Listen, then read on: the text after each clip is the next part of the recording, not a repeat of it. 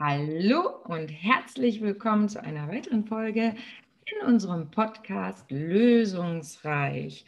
Ähm, ich bin Natascha und ja, heute per Zoom zugeschaltet ist Cindy. Hallo Cindy. Genau, hallo.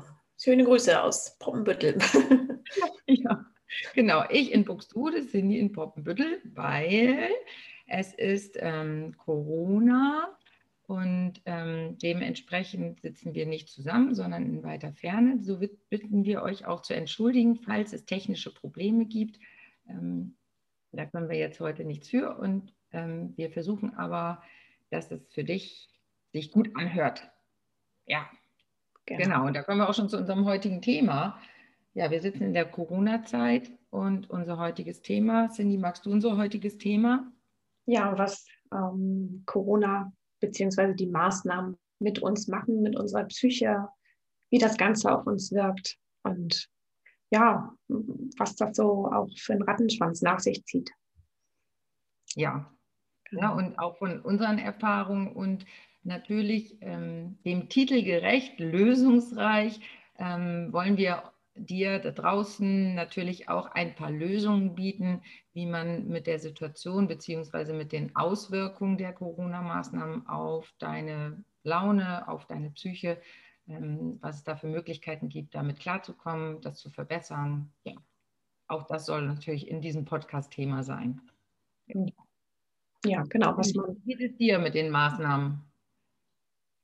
Ja, also mir fehlen definitiv die Menschen und der ganze Austausch, der soziale Austausch, der damit einhergeht. Ähm, gerade auch beim Sport merke ich das zum Beispiel. Ne? Also ich mache täglich zwar meinen Sport, aber es ist etwas anderes, sich vor ein Video zu setzen und dort irgendwie mitzuhopsen. Mhm. aber ähm, nein, es ist schon eine ganz andere Motivation, wenn ich jetzt in einem Fitnessstudio bin oder mich mit Freunden treffe, laufen gehe etc. Das ist eine ganz andere Motivation und das macht, macht was mit der Psyche. Also das merke ich wohl auch. Ähm, man fühlt sich oder ich fühle mich, kann ich so von mir sagen, mehr so ähm, eingeigelt irgendwie. Ne? Also man zieht sich immer mhm. mehr zurück. Ähm, ich meine, es fehlt ja so viel. Es fehlen Feiern, es fehlen gemeinsames Beisammensein, mit Freunden treffen, ähm, auf Partys gehen, Freunde umarmen, um nur mal so, so ganz kleine, banale Dinge zu nennen.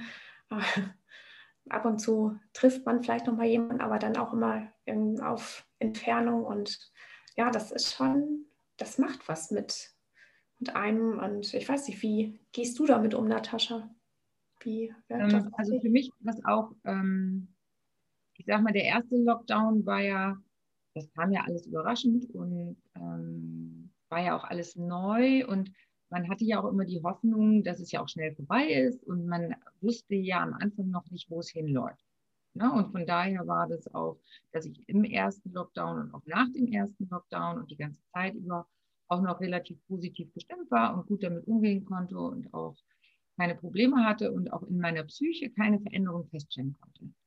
Äh, der Knick kam bei mir dann im November mit dem zweiten Lockdown, weil das war ein Punkt, wo mir in dem Moment alle Hoffnungen plötzlich genommen wurden, wo das ähm, wie, so ein, wie so ein Schlag mit einer Keule gewesen ist. Das habe ich gemerkt, in dem Moment, äh, wo die Nachricht kam, dass alles wieder zumacht, dass dass alles noch schlimmer wird, dass alles noch enger wird, noch, ähm, da muss ich sagen, da bin ich in ein ganz tiefes Loch gefallen. Ja. Ein ganz tiefes Loch. Ich war nicht mehr ähm, in der Lage, in irgendeiner Form positiv zu denken, die, was du gerade gesagt hast, was das Thema Motivation angeht. Ich konnte mich zu nichts mehr motivieren. Ich hätte mich am liebsten nur noch zu Hause ins Bett gelegt und die Decke über den Kopf gezogen. Ähm, ähm, ich habe auch ein Fitnessstudio, was wir ja zumachen mussten ich wollte nicht arbeiten, ich wollte nicht für die Praxis arbeiten. Also ich konnte wirklich, ich war, ich sag mal, den gesamten November durch komplett ausgenockt. Mhm. Psychisch. Also so war das. Ich war wie in so, ein, so einer Suppe, in so, in so einem Sumpf. Also ich war wirklich, war ganz furchtbar. Es war das erste Mal in meinem Leben, dass ich sowas erlebt habe. Das kannte ich nicht. Dieses Gefühl kannte ich nicht. Ähm, und es war für mich ganz schwer, damit umzugehen. Und Gott sei Dank habe ich aber Lösungen gefunden. Das wollte ich gerade fragen, wie bist du denn da rausgekommen? Wir im falschen äh, Podcast unterwegs, ne? also von daher lösungsreich. Ich habe ähm, Lösungen gefunden und bin mittlerweile wieder gut unterwegs, psychisch stabil, ähm, auch wieder voller Energie und Tatendrang und kann damit gut umgehen. Ja, so geht es mir jetzt im Moment. Wie gesagt, geht es mir wieder sehr gut und ich bin wieder völlig da und sehe, dass er gerade diese ähm, sumpfige Phase, wo ich ja ganz klar sagen muss, dass das was in Richtung Depression sein muss. Für mich aber auch eben als eine Erfahrung, um eben auch meinen Kunden besser helfen zu können, mich in deren Situation, wenn sie Depressionen haben, besser reinversetzen zu können, weil das kannte ich bisher nicht. Mhm. Daher ähm, nehme ich dem Ganzen auch etwas Positives, weil ich mich jetzt besser in Menschen hineinversetzen kann, die eben Depressionen haben, was ich vorher überhaupt nicht konnte. Und jetzt Ja, ja. Ja, da sagst du was. Ähm, da kann ich von meiner Seite auch beitragen. Also ich glaube, dass mich das jetzt auch gerade so ein bisschen packt, so alles, was Richtung Depression geht oder vielleicht eine leichte Depression. Ähm, und ich merke so eine starke Erschöpfung einfach. Ne? Also ja.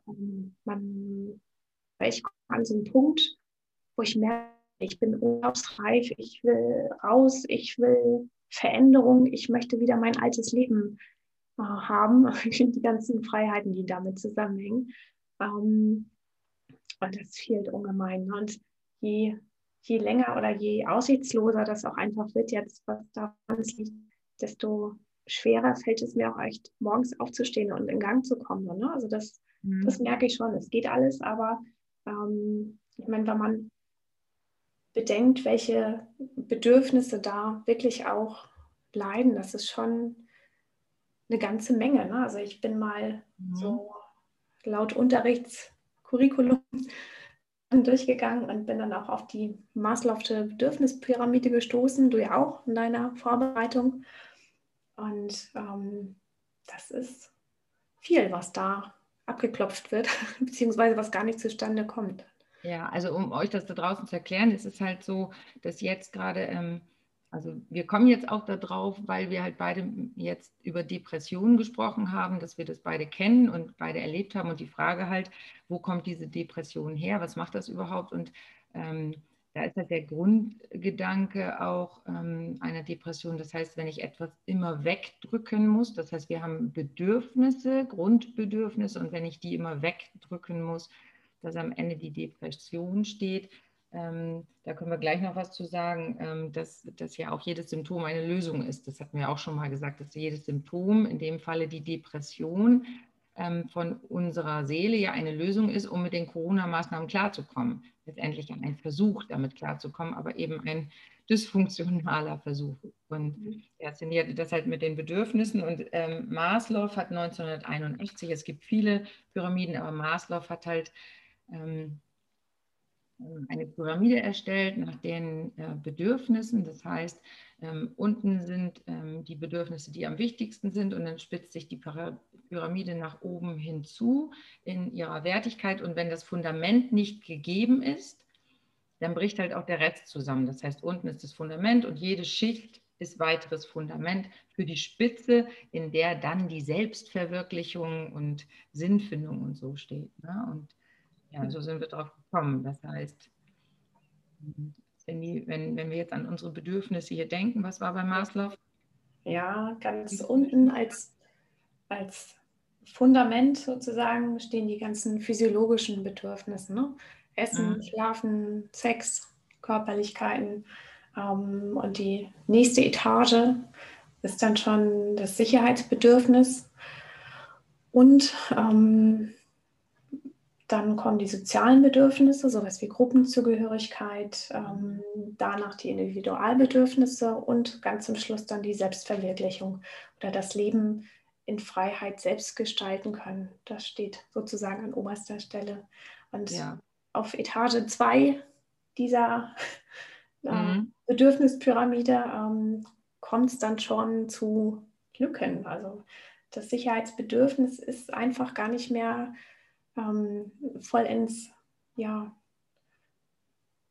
gesichert oder ähm, ja, und die ganzen Existenzängste, die ja. jetzt in uns wüten und ähm, Ängste um die Familienmitglieder, die erkranken können, um Eltern, Oma, Opa etc. oder vielleicht auch ähm, wir selber, wenn wir entsprechend ähm, vorerkrankt sind. Ja, da ist ganz viel, was. Da in uns arbeitet, was uns beschäftigt, uns Sorgen, Ängste macht. Ähm, ja.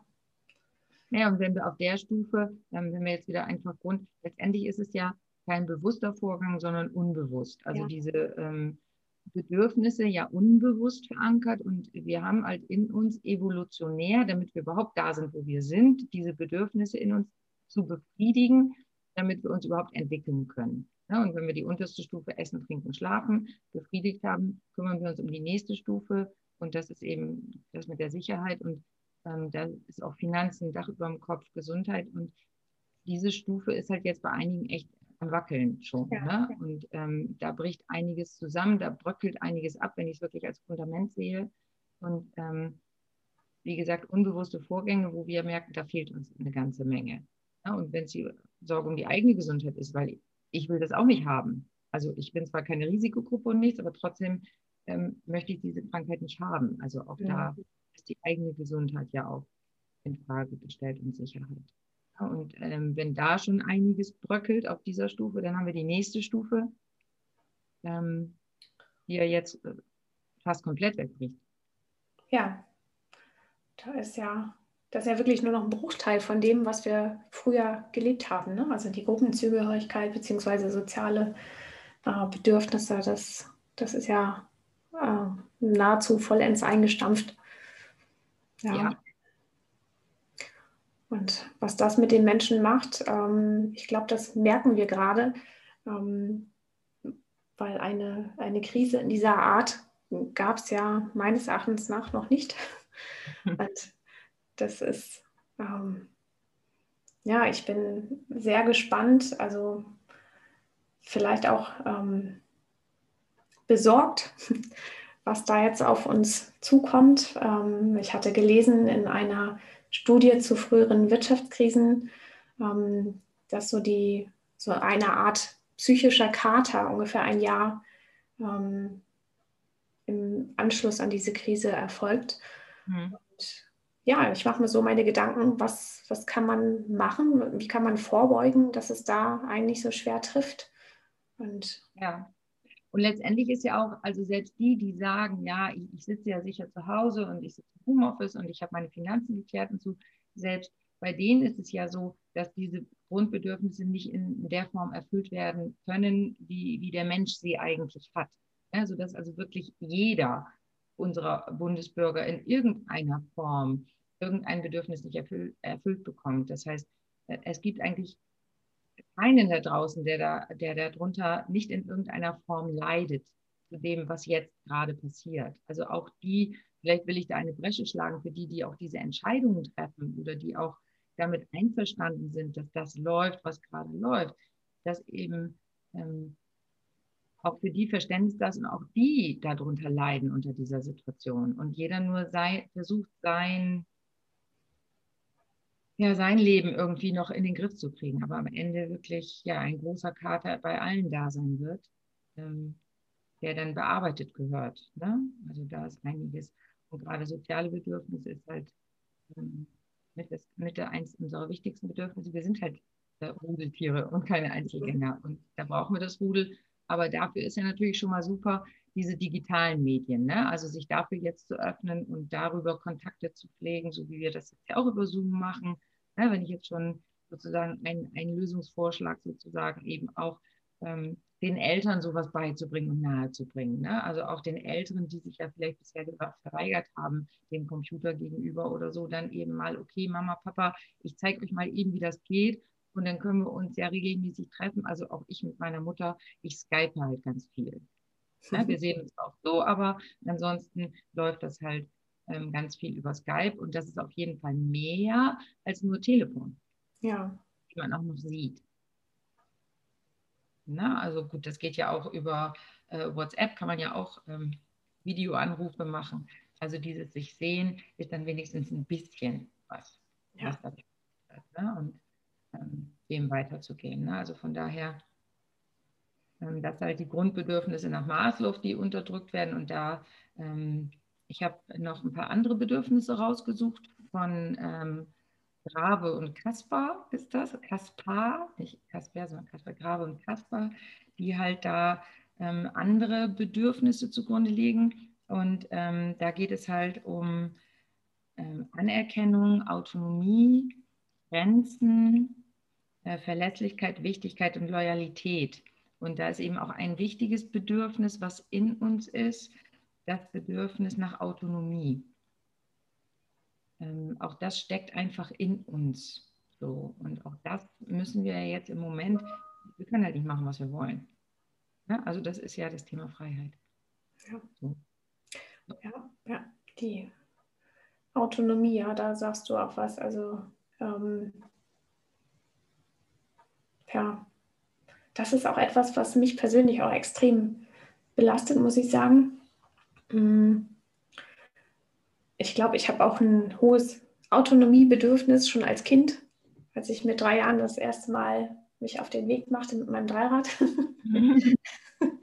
ähm, ein kleiner Spaß. Ähm, mhm. Ja, das, ähm, das, das steckt einfach drin und ähm, dieses Ausmaß ähm, dessen, was uns da verwehrt wird, ähm, an, an, Grundbedürfnissen, das besorgt mich wirklich extrem. Und ähm, ich nehme das jetzt schon wahr in Bekanntenkreis, in der Familie, ähm, dass sich da auch Depressionen wirklich ähm, den Weg bahnen. Ne? Und ähm,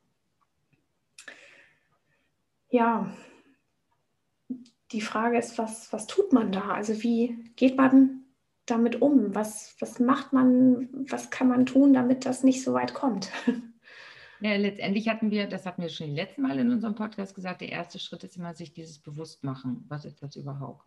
Und vielleicht ist dann dann diese Erklärung, ähm, um eben, was ist überhaupt die Depression? Und wenn wir jetzt ähm, in die Depression gehen, anhand von unterdrückten Bedürfnissen, also Bedürfnisse, die ich wegdrücken muss.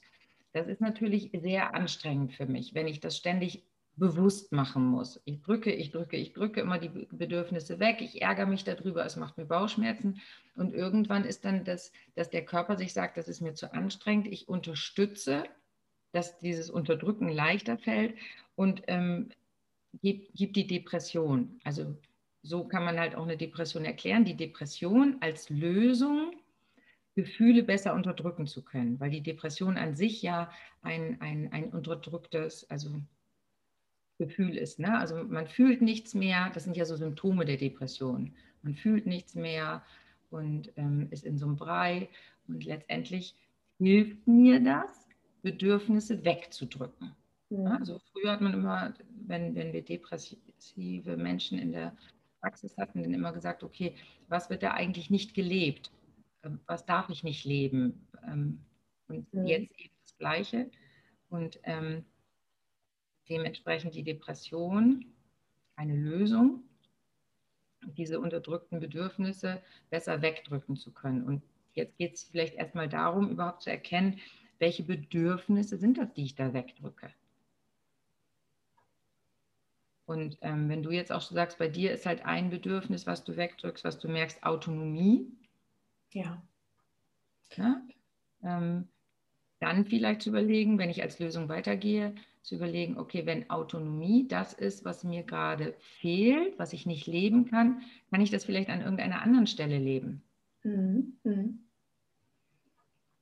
Ja, ich denke, das ähm, versuche und lebe ich auch in einer gewissen Form. Deswegen ähm, das bringt mich schon so durch den Tag und das sind ähm, Strukturen. Ne? Also ich versuche mir meinen Tag wirklich zu strukturieren und zu schauen, dass ich den Tag selbst gestalte. Also klar, ich habe meinen Job, meine Arbeit, mhm. ähm, all das, aber nichtsdestotrotz versuche ich da irgendwie jetzt Einfluss drauf zu nehmen und zu sagen, okay, den Rahmen, den ich habe, den nutze ich für mich und versuche das für mich ähm, so zu gestalten, dass es ja, einer Art Autonomie nahe kommt. Ja. Hm? Ja, und das, ähm, da hast du einmal die Autonomie und auf der anderen Seite, das ist ja das, was uns auch fehlt, dieses Thema Sicherheit. Und wenn du dir jetzt Strukturen schaffst und auch achtest, diese Strukturen zu leben, Struktur gibt Sicherheit. Ja. Das hast du ein anderes Bedürfnis erfüllt. Das ist ein anderer Lösungsversuch von dir. Ne? Einmal mhm. Sicherheit zu erfüllen, Autonomie zu erfüllen, ähm, ja, soziale Bedürfnisse zu erfüllen über, über Zoom oder sonst irgendwie was, dass ich halt gucke, was fehlt mir da überhaupt. Ne? Also, mhm. Ähm, also ich habe halt auch gemerkt, dass eins, eins ist bei mir dieses Grenzen. Grenzen, also so ein, so, ein, so ein Bedürfnis, meine Grenzen zu schützen. Also das ist ja auch ein, ein Bedürfnis, was in uns steckt, ein, ein Grundbedürfnis, mein, meine eigenen Grenzen zu schützen. Und da merke ich halt, dass die von außen versuchen, mir was aufzudrücken. Und das war für mich ganz gut. Also dieses, da sagt mir jemand, was ich tun und lassen soll. Das geht überhaupt nicht. Also das ist, geht gegen meine Grenzen, gegen meine innere Struktur oder so. Ne? Und dann eben auch zu gucken, okay, wie, wie kann man damit auch klarkommen? Aber erstmal eben zu gucken, welches Bedürfnis ist das überhaupt, was da am meisten bei mir mhm. ähm, getriggert wird oder vernachlässigt wird, um dann andersrum eben zu agieren und zu sagen, okay, das ist das Bedürfnis, wie kann ich dieses Bedürfnis trotzdem auch in der jetzigen Zeit erfüllen? Aber dafür muss ich mir ja erstmal bewusst sein, dass ich überhaupt in diese Depression bin. Ja. Ja, und das ist. Um dahin zu gehen, so, ne? um, um mir das auch angucken zu wollen.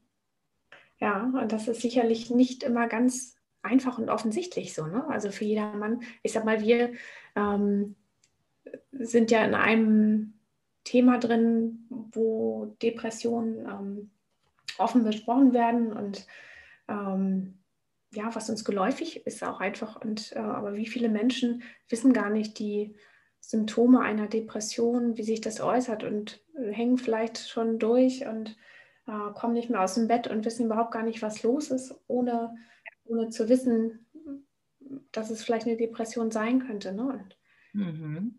und eine andere Gefahr auch, also wirklich als, als Hinweis für euch da draußen, ähm, guckt wirklich, ähm, welche Bedürfnisse bei euch nicht gelebt werden können, weil wenn ich mir darüber keine Gedanken mache, dann ist es so, ähm, der Mensch ist ja anpassungsfähig. Ähm, deswegen stehen wir ja da, wo wir sind, weil wir uns an gewisse Situationen anpassen können. Ja, was weiß ich, Menschen in Kriegsgebieten da wundern wir uns, die wir hier in Deutschland leben, wie können die so leben? Wie kriegen die das hin, äh, da irgendwie psychisch gesund einigermaßen durchzugehen oder sonst irgendwas? Wie, wie kann man das? Und letztendlich können wir uns halt anpassen. Und das ist aber hier auch das Problem. Das heißt, wenn wir jetzt dauerhaft ohne soziale Kontakte sind und damit leben, dass wir dann eben auch irgendwann sagen, ähm, nicht bewusst, aber unbewusst, ich brauche das gar nicht mehr. Also es ist so weit weggedrückt wird, dass wir eben es wirklich nicht mehr brauchen. Also denken, wir brauchen es nicht mehr. Also wenn ich jetzt so manchmal ähm, an, an Kundinnen in meiner Praxis denke, alleine beim Thema Sexualität, die halt jahrelang keine Sexualität gelebt haben und dieses Bedürfnis weggedrückt haben und eben auch sagen, ich brauche das nicht. Mhm. Magersüchtige sagen auch, ich muss nicht essen. Also man gewöhnt sich daran, ein Bedürfnis wegzudrücken und dann ist es plötzlich normal, und dann ist halt die Frage, wenn es für so viele Menschen irgendwann normal wird, keine sozialen Kontakte zu haben, was wird dann aus unserer Gesellschaft? Hm. Was wachsen da jetzt für Kinder heran, ja. die es normal finden, ähm, sich nicht mit Freunden zu treffen? Ne? Wo, wo das dann hingeht. Also ähm, sich dessen auch bewusst zu sein, also auch für die, die in diesen Bereichen arbeiten oder so, ähm, das wirklich anzuschieben, dass diese Bedürfnisse angesprochen werden und gelebt werden, in welcher Form auch immer das gelebt werden kann und sei es eben über Zoom, ja. ne? das ja. Soziale ist. Ne? Also das wäre jetzt so, ja. Mhm. Aber du hast es vorhin angesprochen, ähm, dass, dass du jetzt ähm, dein Bedürfnis nicht leben kannst. Du hast so was Kindliches angesprochen. Fühlst du dich jetzt auch manchmal wie so ein, so ein Kind in dieser Situation oder so? Ähm, ja, schon. Also ähm, so ein bisschen, da stülpt mir einer was über, was ich gar nicht will. Ja. Und irgendwie habe ich da keinen Bock drauf. So. das ist so das Gefühl, was sich dann da so breit macht. Ne? Klar kommt dann irgendwann die Vernunft dazu und sagt, ja gut, ähm, es gehört jetzt irgendwie zur aktuellen Situation und wir müssen da alle irgendwie durch. Aber ähm, klar, da meldet sich auch irgendwie so das innere Kind, das sagt so, ey, was soll der ganze Kram hier? Ich will raus, ich will Spaß haben, ich will mich mit Leuten treffen und ähm, ja, mhm. ähm, auch die, die Abwehrmechanismen, ähm, das fiel mir so ein in dem Zusammenhang. Ähm, und ich glaube dir ja auch, ne, in, in einem Gespräch, ähm, dass da eine Menge auch auf der Strecke bleibt. Also die Abwehrmechanismen ähm, sind ja ein, ein, auch ein Lösungsversuch der Psyche, ähm, einen inneren Konflikt irgendwie ja, zum Beispiel ins Außen zu verlagern durch Projektion oder Verschiebung. Ähm, aber all das kann gar nicht mehr stattfinden, weil wir das soziale Umfeld ja nicht haben. Also zumindest nicht live vor Ort. Wir können zwar jemanden anrufen und ihm da irgendwas überstülpen, aber mhm. ähm, ähm, ja, auch allein Streitereien oder sowas, ne, das, das fehlt ja alles. Dieser ganze zwischenmenschliche Austausch, ähm, ne, sich aneinander reiben, ähm, Dinge ausdiskutieren, vielleicht auch Grenzen ähm, erfahren. Ich meine, Grenzen haben wir jetzt in dem Sinne genug durch Corona, aber ähm, so das, was zwischen den einzelnen Menschen passiert, ich glaube, das ist ähm, etwas, was auch jetzt komplett auf der Strecke bleibt. Und da bin ich sehr gespannt, ähm, was das mit den Menschen macht, wenn dieser innere psychische Druck, der ja entsteht durch, was weiß ich, Ambivalenzen, also sprich, ein, das innere Kind will rausspielen, mhm. ähm, darf aber nicht, weil eine höhere Institution sagt so, nee, das geht jetzt gerade nicht. Ähm, wie das letzten Endes dann ausgeglichen wird, wie dieser innere ähm, Druck, der dann ja entsteht, ähm, ja, wo, wo bleibt der? Ne? Ja, ich kann mir schon vorstellen, wo der bei vielen Menschen bleibt. Also ich sehe das ja in meiner Praxis. Ich habe halt jetzt extrem viele Paare bei mir sitzen. Mhm. Viele Paare. Ne? Und ich äh, denke, da ist eine, wo du sagst, ähm, diese, es gibt ja ein paar Abwehrmechanismen, also zum Schutz unserer Psyche, die wir auch im Außen abreagieren ähm, oder ähm, und wenn ich die eben nicht im Außen abreagieren kann und ich habe nur den Partner zu Hause, dann mhm. lasse ich das halt am Partner aus. Ja, und dann kriegt der halt die volle Portion. Das heißt, der muss mit meinem inneren Kind leben, der muss äh, mit den Vorwürfen leben aufgrund von äh, Projektionen, Sachen, die ich nicht kann, leiden kann. Und ja, und ich glaube, ähm, dass da halt in vielen Partnerschaften, oder ich glaube nicht nur, sondern ich weiß, dass in vielen Partnerschaften dass ein immenser Druck ist, wenn der Einzelne halt versucht, das am anderen abzureagieren. Also ich sage mal, ähm, der, die da draußen sind ja nicht so äh, reflektiert, sage ich mal, wie ich jetzt als Psychologe, sondern man ist ja ein normaler Mensch und man macht sich nicht so viele Gedanken darüber, was da für Gefühle hochkommen, was da was plötzlich los ist und dann poltert man halt rum und streitet sich und macht und sieht plötzlich, oh Gott, wie ist denn der andere? Das ist mir ja noch nie aufgefallen. Und jetzt, wo ich jeden Tag mit dem hier zusammen frühstücken muss, oh Gott, wie schmiert er denn sein Brot oder so? Ja, also es, es kommt mir alles geballt. Ähm, alles, was ich sonst an ganz vielen Menschen abreagieren kann, kann ich plötzlich nur noch an einer Person abreagieren. Oder eben, was sicherlich auch oft passiert, dass es an den Kindern abreagiert wird. Mhm. Ne, wenn die dann zu Hause auch noch sind und der Partner geht noch zur Arbeit, aber Mama ist zu Hause mit den Kindern, dass sicherlich da auch Kinder eine ganze Menge abbekommen, ähm, was sie eigentlich nicht abbekommen würden, wenn es diese Maßnahmen nicht gäbe. Ja. ja? Äh, wie die Kinderseele in dieser Situation leidet, das wäre ein anderes Thema. Ne? Also das ist ja nochmal ein ganzer Rattenschwanz, der da rein ja, als, als, jetzt nur für uns. Aber ich glaube, dass halt viel ähm, in Beziehungen jetzt mhm. abgearbeitet wird, weil letztendlich will es ja irgendwo hin. Mhm. Und dann ist der Partner doch immer da. Schon, ja. ja. Würdest du das auch eventuell als eine Art Chance in dieser Misere jetzt betrachten? Also dass das dass Corona ähm, oder die Einschränkungen vielmehr ähm, auch eine Art Chance für uns bereithalten? Naja, sicherlich ähm, um, ähm, also Chancen in vielerlei Hinsicht. Wenn ich jetzt bei dem Thema Partnerschaften bleibe, wirklich ähm, die Chance endlich zu gehen bei vielen. Also wo man sonst immer dadurch, dass man die Möglichkeit hatte, auch was anderes zu machen und so gar nicht gemerkt hat, wie unglücklich man eigentlich in dieser Partnerschaft ist, um jetzt endlich zu merken, Mensch, das war jetzt wirklich und jetzt ist es an der Zeit zu gehen. Oder eben die Chance, ähm, durch den engen Kontakt eben auch mehr in den Austausch zu gehen. Würde ich jetzt sehen. Mhm.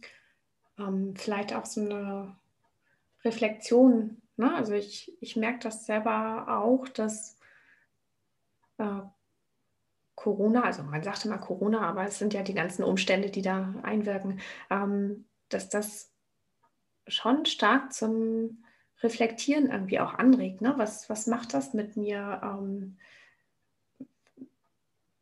ne? Also der, der Fokus, ne? vorher hatte man viel Ablenkung ähm, durch den Austausch im Außen, durch ähm, Projektionen ins Außen. Ähm, und jetzt bleibt es sozusagen alles geballt in der Familie, in der Beziehung oder in dem, in dem nächsten sozialen Umfeld.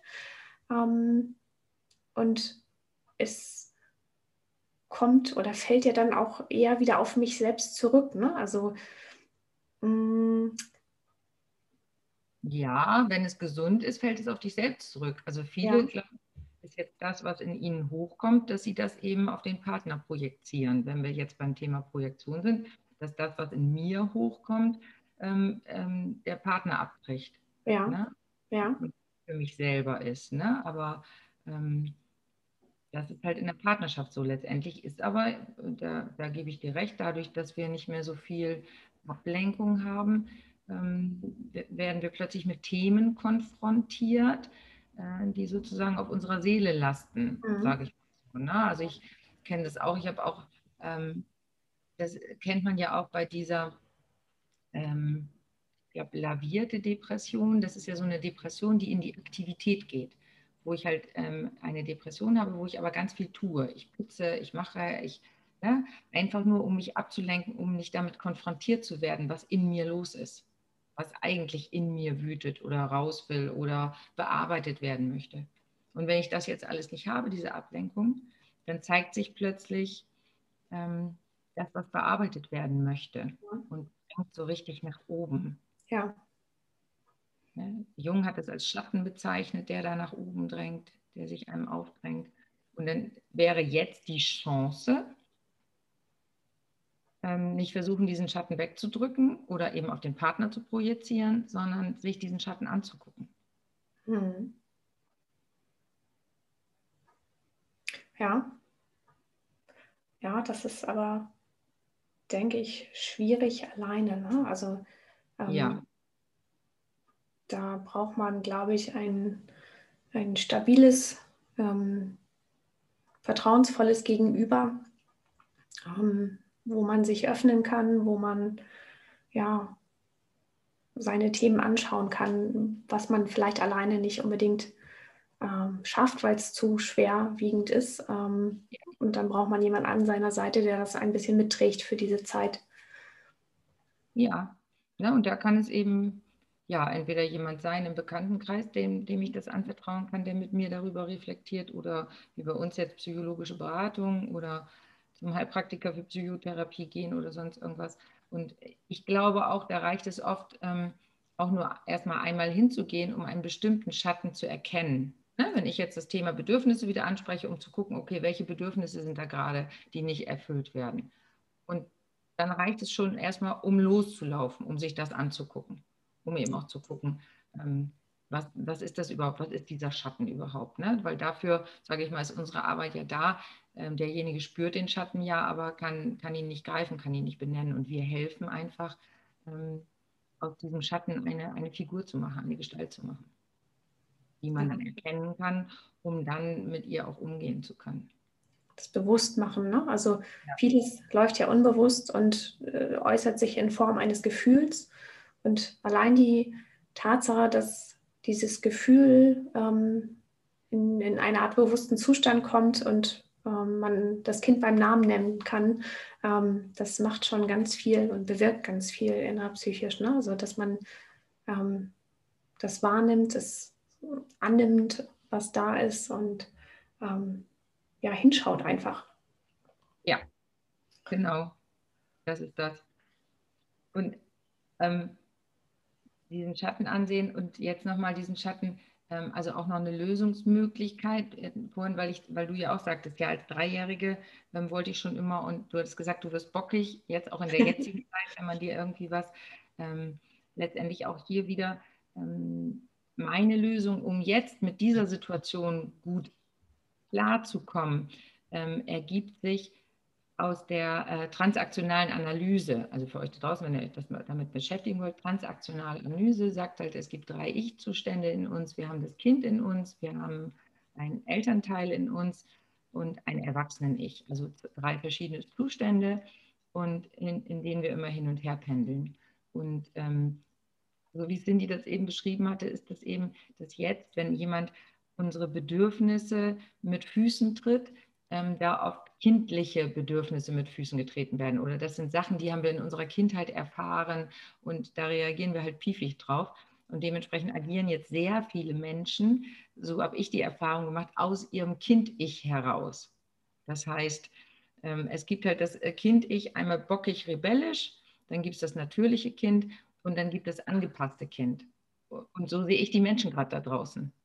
Also einmal sehe ich halt die, die Querdenker, das sind irgendwie so die bockig rebellischen Kinder, die da draußen unterwegs sind. Und dann sehe ich auf der anderen Seite die Angepassten, die sagen, das ist alles gut so und lasst uns noch eine Maske drüber stülpen und ähm, lasst uns noch mehr Geschäfte zumachen und das ist alles ganz toll, was die da oben machen, weil und das vielleicht aus unserer Kindheit raus zu agieren. Vielleicht bei dir ja auch. Ich weiß nicht, warst du ein angepasstes Kind oder ein rebellisches Kind? Das ist eine gute Frage. Müssen wir jetzt meine Mutter mal interviewen. sie, hat immer, sie hat immer gesagt, äh, dass sie mich kaum merkt. Also insofern ähm, glaube ich schon, dass ich eher angepasst war. Aber es gab auch bockige, rebellische Phasen bei mir. Also ähm, ich habe es zwischendurch mal versucht und bin dann wahrscheinlich wieder eher so in die angepasste oh, dahin tendiert. Ja, und das Angepasste ist ja dann das auch, was irgendwann in die Depression rutscht, weil die Depression einem ja hilft, hilft sich anzupassen. Mhm. Depression hilft mir nicht, rebellisch zu sein. Deswegen kenne ich ja. dieses Gefühl von Depression, kenne ich kaum. Also wie gesagt, außer aus dem November, weil ich ein also sehr, sehr rebellisches Kind war. Also ja. rebellisch immer dagegen an. Und ähm, so gehe ich halt auch mit, mit den Dingen um. Und dafür hilft mir die Depression nicht. Und wenn ich angepasst bin, hilft mir die Depression, angepasst zu sein. Ne? Dann hast du das jetzt erst recht gehen, würde ich sagen, oder? Also ich muss auch, ähm, also wenn ich halt, ich bin am Anfang auch mit Corona eher bockig rebellisch umgegangen, habe ganz viele Sachen gepostet und geteilt, wo es eben von den Querdenkern ging und habe gesagt, ja, und habe Bücher gekauft, die dagegen sind und so, ne? Und habe aber gemerkt, dass ähm, dieses bockig rebellische Kind da irgendwie ja keine Lösung findet.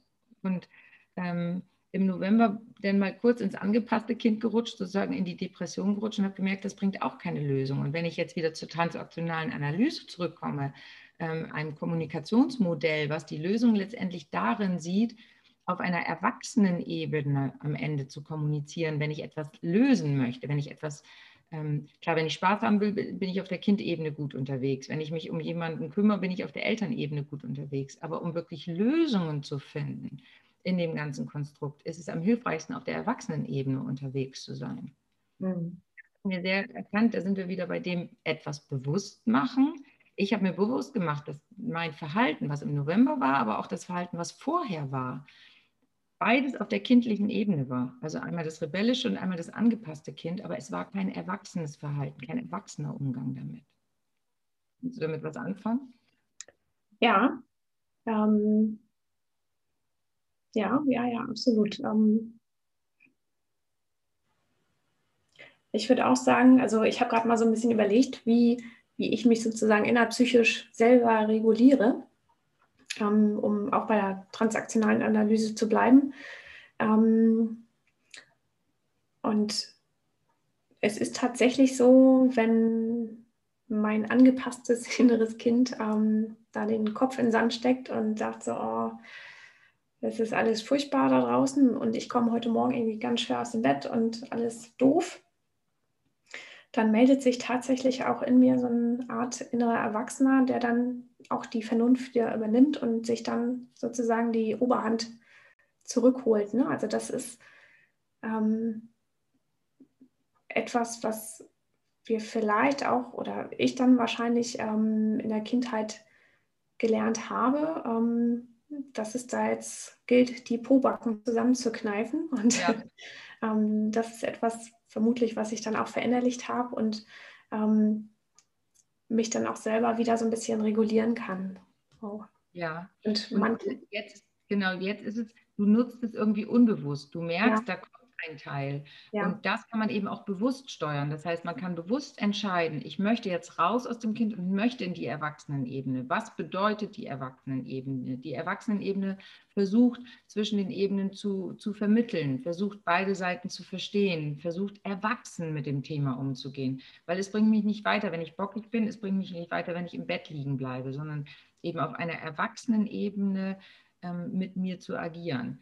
Ich habe da immer das Glück, ähm, weil ich sowieso zwei bin, also zwei Personen in einer, sage ich immer. Also ich führe auch sehr viele Selbstgespräche, weil ich zwei, ähm, ja, die kennen sich ganz gut, aber die sind halt miteinander immer in Kontakt. Und der eine Teil ist halt sehr erwachsen und der andere Teil ist halt sehr kindlich. Und ich kann das dann sehr gut steuern, dass der erwachsene Teil jetzt aktiv wird. Und das hat mir geholfen, im November da rauszukommen, beziehungsweise ab Dezember wieder völlig souverän unterwegs zu sein, weil ich mir bewusst gemacht habe, Kind bringt mich nicht weiter. Ähm, also geh auf deine Erwachsenenebene und das hat mir sehr geholfen. Also das ganze Thema Erwachsen zu reflektieren und auch verstehen, dass das, was die Politiker machen, machen sie nicht, um uns zu ärgern. Es ist keine Verschwörung. Also es ist keine Verschwörung im Gange, das glaube ich nicht, sondern die geben auch das, was aus ihrem Kind-Ich heraus. Ne? Ich merke, dass viele bei denen auch im Kind-Ich sind. Also wie die agieren, einfach nur aus einer Angst heraus. Ja. Da sind wir beim Thema Angst. Das hast du dir auch irgendwie aufgeschrieben, oder? Ähm, ja, in, in Zusammenhang mit der Maslow'schen Bedürfnispyramide. Ne? Also ähm, wie sich das auswirkt auf das Bedürfnis nach Sicherheit, Mhm. Ja, Ängste um die Familienmitglieder, das war so mein Thema, was ich mir da aufgeschrieben hatte. Ähm, oder wo ich dachte, dass ähm, es etwas ist, was Corona oder die Maßnahmen eben dann auch in uns hervorlockt. Und ja, ähm, was ich noch schön fände, wenn wir mal so ein den Fokus auf Lösung oder ähm, ja. dergleichen. Ich muss eben noch die, die Angst ansprechen, weil letztendlich ist das halt, ähm, es gibt im Moment keinen Menschen, der keine Angst hat. Ja. Also das Thema Sicherheit angesprochen, ja. dass man Angst zu verlieren, Existenzängste oder auch die Gesundheit zu verlieren, aber andere haben Angst, ihre Freiheit zu verlieren. Also ich ja. kenne keinen Menschen, in meinem kompletten Umfeld kenne ich keinen Menschen, der nicht im Moment Angst vor irgendetwas hat. Also wirklich, ähm, egal vor was, ob es die Freiheit ist, ob es das ist, dass wir nie wieder zu den alten ähm, Positionen zurückkehren können. Ähm, wie gesagt, und, und gerade das ähm, nochmal anzusprechen, um auch eine Lösung dann dafür zu finden, wenn ich beim Thema Angst bin. Weil Angst ist ja letztendlich ein biochemischer Prozess. Also in jedem von uns, wenn wir Angst haben, werden bestimmte Hormone ausgeschüttet. Stresshormone. Ne? Die werden ausgeschüttet. Das heißt, die ganze Bevölkerung ist momentan geflutet mit Stresshormonen, weil, wie gesagt, jeder Angst hat. Also ich kenne keinen, der sonst keine Angst hat. Und wenn ich jetzt das nehme, ähm, diese Stresshormone, das ist nämlich unter anderem ähm, Adrenalin, Noradrenalin und Cortisol. Und dieses Cortisol ist halt etwas, was, wenn das dauerhaft in unserem Blut rumschwimmt, für unsere Gesundheit nicht gut ist. Also das macht Bluthochdruck, das macht Diabetes, das äh, macht ähm, Demenzen, das macht ganz viel, also Cortisol, ähm, Verdauungsprobleme, also ganz viele psychosomatische Sachen dann, die durch das Cortisol hervorgerufen werden. Und ähm, ich denke, das merken wir halt jetzt auch viel mehr, dass die Leute kranker werden und nicht gesünder durch das Ganze. Und wenn ich jetzt aber, weil du sagtest, wenn wir auf Lösungen eingehen sollen, ist halt mhm. halt auch das, was ich immer schon in meiner Praxis gemacht habe. Ähm, Cortisol, letztendlich Stress. Stress haben viele, aber man kann halt dem Cortisol entgegenwirken. Und ähm, dem Cortisol entgegenwirken ist letztendlich ähm, ein, einen Gegenspieler zu schaffen. Ja. Das nennt man Dopamin. Dopamin ist der Gegenspieler von Cortisol, das Wohlfühlhormon, immer wenn ich mich wohlfühle. Und ähm, dem zu begegnen mit zum Beispiel Entspannung. Also Stress, Angst, ähm, also auch wenn ich Angstpatienten habe, die müssen immer ein Entspannungsverfahren lernen. Das kennst du auch, oder? Ja, ja, aber ähm, auch Bewegung, denke ich mal, baut ja Cortisol ab dann, ne? Ja, also Sport ja. auch, bloß da ist halt die Möglichkeit nicht. Aber die Möglichkeit, die ich habe, mich zu entspannen, das kann ich natürlich zu Hause total gut. Und vom Fernseher hocken ist nicht Entspannung. Ja, wobei, da muss ich gestehen, ähm, da fällt es mir mittlerweile auch recht schwer, zu Hause zu entspannen, ne? weil so arbeiten und alles unter einem Dach und ähm, dann wirklich auch diese, diese räumliche Trennung zu finden, zu sagen, okay, das eine ist der Job, ähm, da habe ich den ganzen Tag Stress ja. und bin voll und dann muss ich aber abschalten können. Ähm, das ist nicht so ganz trivial und das ähm, merke ich, das gelingt mir besser mit Bewegung. Also Entspannung ist sicherlich auch etwas, ähm, so Meditation dergleichen, äh, Hypnose. Ja, ja. autogenes Training. Ja, ja. Und das kann man alles erlernen und das kann man auch mal eben so zwischendurch, ne? weil du jetzt sagst, ja, du brauchst da die Bewegung, aber vielleicht wäre das auch für, für dich noch, noch mal eine Idee, eben, was weiß ich, einfach eine Fantasiereise reinzupacken oder eben autogenes Training zu erlernen oder also gerade diese Entspannungsverfahren, die zielen ja darauf ab, direkt dieses Cortisol anzusprechen. Also alle Entspannungsverfahren. Und Yoga gehört da ja auch dazu. Man kann ja auch körperliche Entspannung, also Yoga oder progressive Muskelrelaxation nach Jakobsen ist ja auch Anspannen, Entspannen, Anspannen, Entspannen.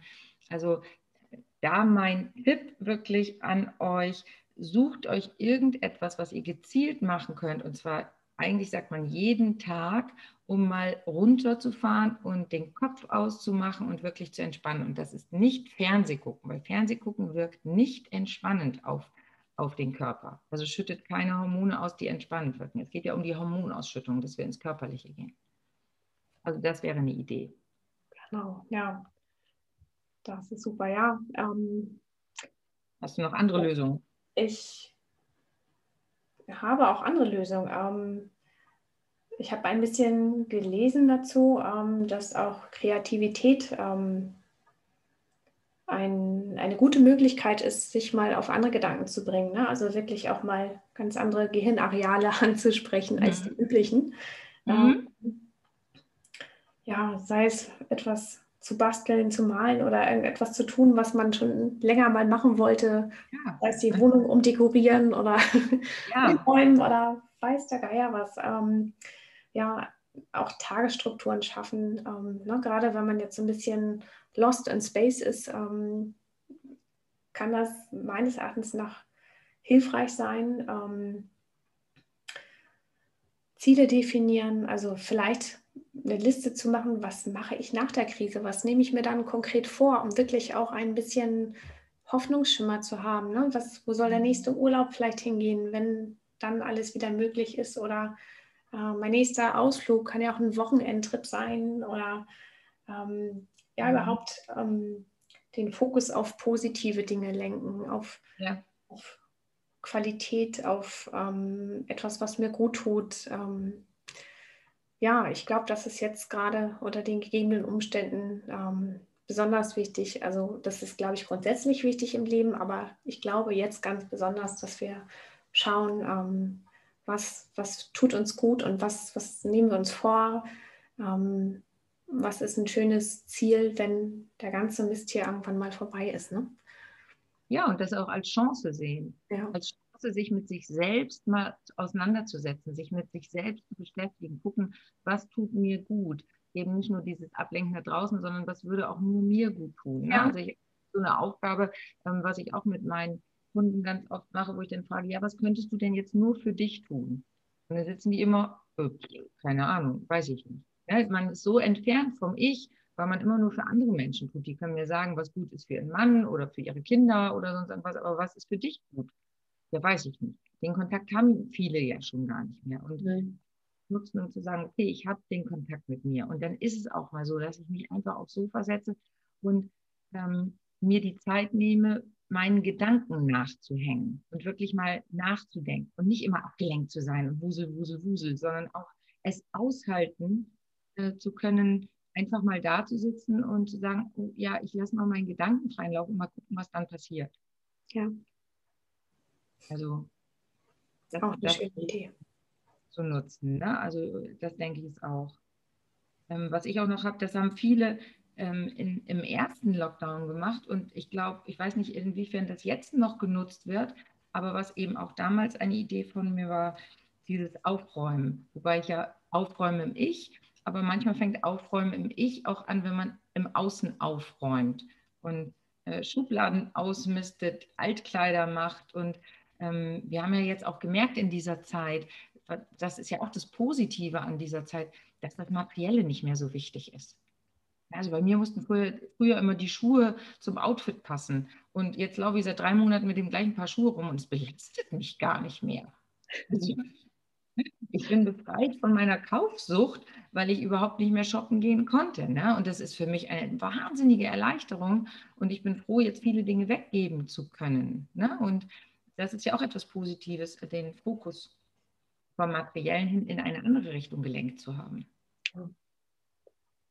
Ne? Also ähm, vielleicht ist das auch eine Lösung. Für manche Dinge ganz bestimmt, ja.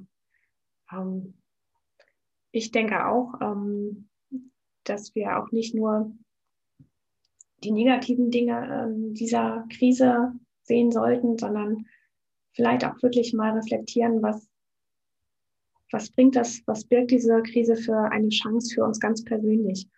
Ähm, ja. Da auch einfach mal den Gedanken freien Lauf zu lassen, auch wenn das im ersten Moment für viele paradox klingt. Ähm, ich glaube aber schon, dass es wichtig ist, auch eben positive Dinge in dem zu sehen, was gerade da ist ne? und das irgendwie anzunehmen, um den Umgang damit ein wenig zu erleichtern.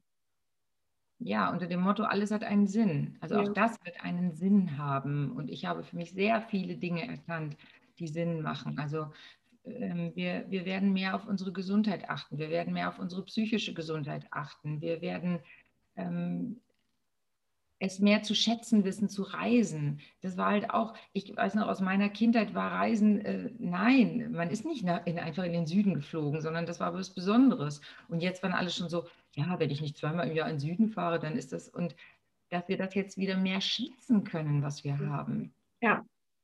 Und ähm, da nicht mehr so gleichgültig mit umgehen, sondern mehr Wertschätzung auch für die Themen ähm, soziales Miteinander, mehr Wertschätzung ähm, für, für Menschen, die an meiner Seite sind, mehr Wertschätzung für das Thema Gesundheit ähm, aufbringen und ja, und mehr kümmern um andere auch und so. Ne? Also das ähm, ist für mich ein, ein wichtiger Punkt, das, das zu erkennen. Also die, die Werte haben sich doch ähm, verändert. Ja. Haben sich verschoben da. Ne? Und das tut mir persönlich auch sehr gut, finde ich. Ne? Ja. So. Ja. Ähm, was ich auch bemerkenswert finde, ist, ähm, wie sich die Arbeitswelt entwickelt. Das erlebe ich hier eben auch in meinem Job. Ähm, ja, dass viele digitale Treffen organisiert werden, ne? dass die Reisetätigkeit abnimmt, ähm, dass Reisekosten gespart werden, dass Umweltverschmutzung durch unnötige Flüge gespart werden, ne? ja. dass Zeit gespart wird, dass man eigentlich ja auch äh, dadurch mehr gemeinsame äh, Familienzeit hat, ne? auch wenn man jetzt vielleicht in einem ja, oder nebenan im Büro sitzt, aber man, man hat die Möglichkeit, sich zu begegnen und gemeinsam Mittag zu essen, sind zwar auch banale Dinge, aber ja, es sei auch einfach mal erwähnt, ähm, dass diese Krise wirklich auch diese Chance birgt, ähm, mehr gemeinsame Zeit zu haben, weil ich sage mal, ein Großteil der Zeit unseres Lebens verbringen wir auch mit der Arbeit. Ja.